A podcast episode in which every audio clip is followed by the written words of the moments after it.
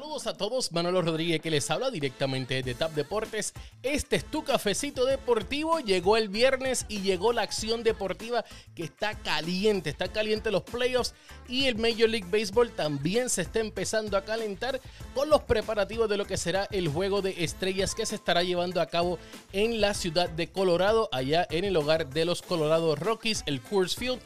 Y ya sabemos que Otani estará participando en la competencia de lo que son los cuadrangulares y Pete Alonso de los New York Mets anunció en la tarde de hoy que estará defendiendo su corona del campeonato, lo cual logró el año pasado cuando venció a Vladimir Guerrero.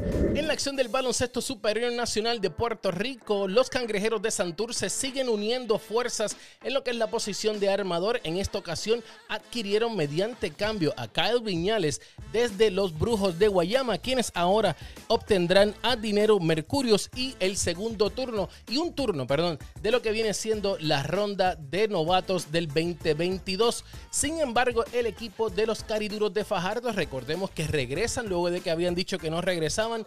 Sí regresan porque el equipo de los Santeros de Guayama, de los Santeros de Aguada, perdonen, pasó hacia lo que viene siendo ser Fajardo. Ahora los cariduros de Fajardo presentaron su nuevo logo. En las redes sociales le están diciendo que parece el logo de los Angry Birds. A mí no me gustó el logo, pero sí me gustaron los colores que utilizaron para sus uniformes. Chequeate cómo se ven. Sí, son colores completamente distintos, algo que no estamos tan acostumbrados a ver, pero no deja lo que es el origen de los santeros de Aguada, quienes utilizaban ese verde neón. Así que el equipo de los cariduros de Fajardo, los nuevos cariduros de Fajardo, con colores neones entre los, los uniformes, podemos ver que uno dice Palomino en referencia a la isla Palomino y Palominito allá en Fajardo. También tiene lo que es su eslogan de los cariduros de Fajardo. En la acción de la NBA, Paul George se encargó de empatar este partido en lo que fue un juego bien reñido los primeros tres parciales. Hubo mucha defensa. Este partido en un momento dado estuvo 56 a 45 en lo que fue el tercer parcial.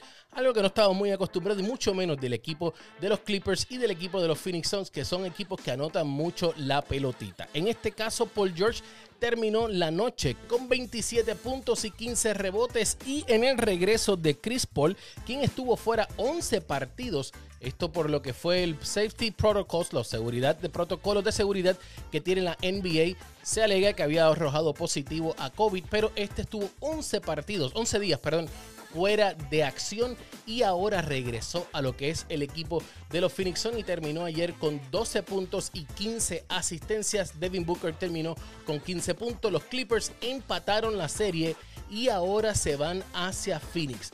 No es fácil ganarle en, a Phoenix en, su, en lo que viene siendo su cancha, pero el equipo de los Clippers aún no ha descartado por completo a Kawhi Leonard, quien estuvo presente en lo que fue el segundo partido de esta serie, en lo que fue viéndolo a través de lo que viene siendo los, los rafters, pero se dice que estará presente en el tercer partido, lo que no se dice si estará presente en uniforme o que estará asistiendo como fanático, ya que no se sabe si realmente será operado o no este, el equipo de los Clippers lo ha mantenido en mucho silencio, que así es como le gusta operar a nada más y nada menos que a Kawhi Leonard. Vamos a ver qué estará pasando con Kawhi Leonard. No olvides seguirnos a través de las redes sociales bajo Tap Deportes, reportando desde la sala de redacción en tu cafecito deportivo, Manolo Rodríguez.